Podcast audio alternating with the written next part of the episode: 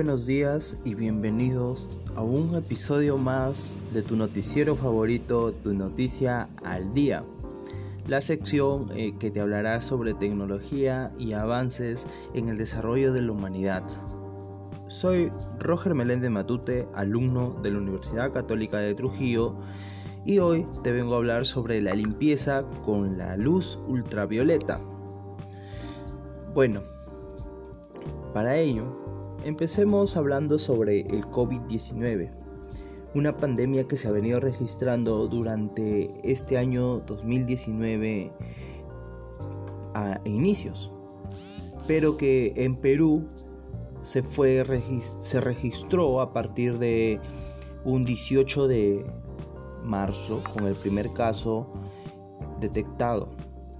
Eh, como todos sabemos, fue un caso de un navegador, eh, piloto de avión que venía desde Europa y que contrajo este, este, este, este virus.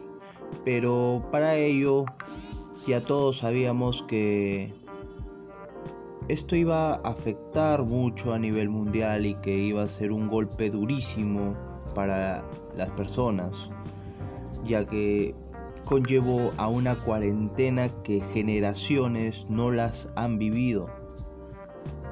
Entonces afectó tanto psicológicamente como físicamente.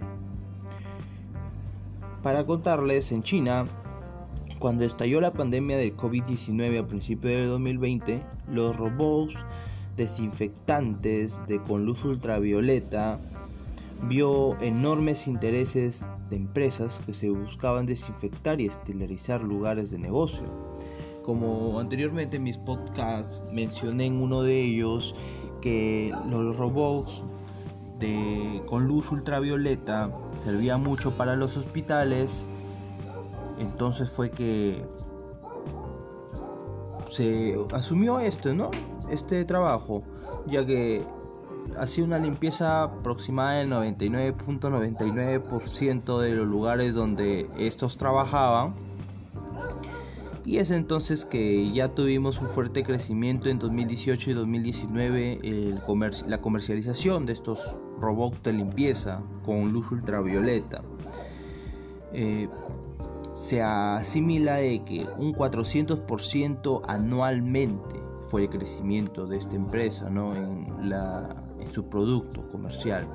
Teníamos un plan para aumentar la producción, las ventas y la atención al cliente para satisfacer la demanda, nos dijo Klaus Raider, eh, fundador de robots. Pero entonces cuando el coronavirus golpeó, dice, el crecimiento se triplicó en cuestión de meses nada más. O sea, fue algo sumamente, sumamente explosivo que esta pandemia, a pesar de que afectó a muchos lugares, favoreció a otros y generó que se creen proyectos sanitarios para el cuidado de sus trabajadores, ¿no? Una empresa subsidiaria de Blue Ocean Robit, con sede ondense Dinamarca, ha aprendido a través de un colega médico en la universidad local como las bacterias resistentes a los antibióticos son una de las principales causas de infecciones del paciente en la mayoría de hospitales. Los pacientes estaban contrayendo infecciones en hospitales y permanecían allí más y más. Claro, porque bien se sabe que al momento los hospitales, el sistema de salud en varios países colapsaron, sobre todo en China, que fue uno de los epicentros más catastróficos de esta pandemia, donde comenzó en Wuhan, empezó todo, ¿no? Hospitales colapsados, personas que morían en las calles, grandes colas, como, como esos lugares tenían un mejor nivel de atención en salud. El resultado fue la creación de un robot autónomo equipado con luz ultravioleta para matar bacterias, ya que a pesar de ellos, este robot venía siendo trabajado, pero que se tuvo que triplicar las fuerzas para que, para que se avance ¿no? en este desarrollo.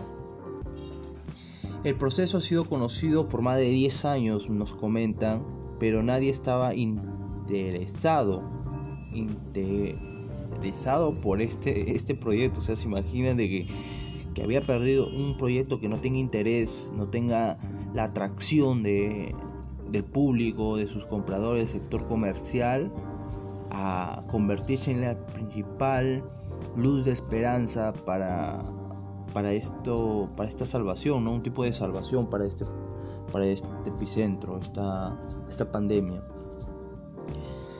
Bueno, dice que Neising tenía la tarea de llevar la empresa pública y educar al mercado sobre los beneficios de la desinfección de estos robots.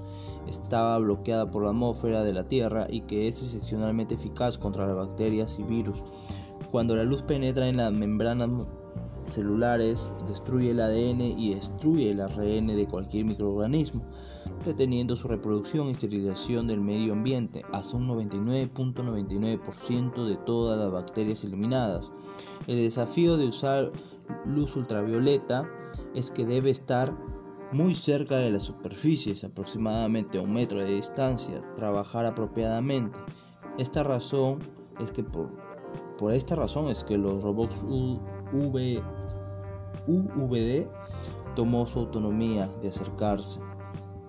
Funciona de forma autónoma, navegando por el hospital de pasillos y habitaciones vía premapeado o sea que se configura en su placa el mapa de, del lugar donde va a trabajar y este va a ir limpiando poco a poco.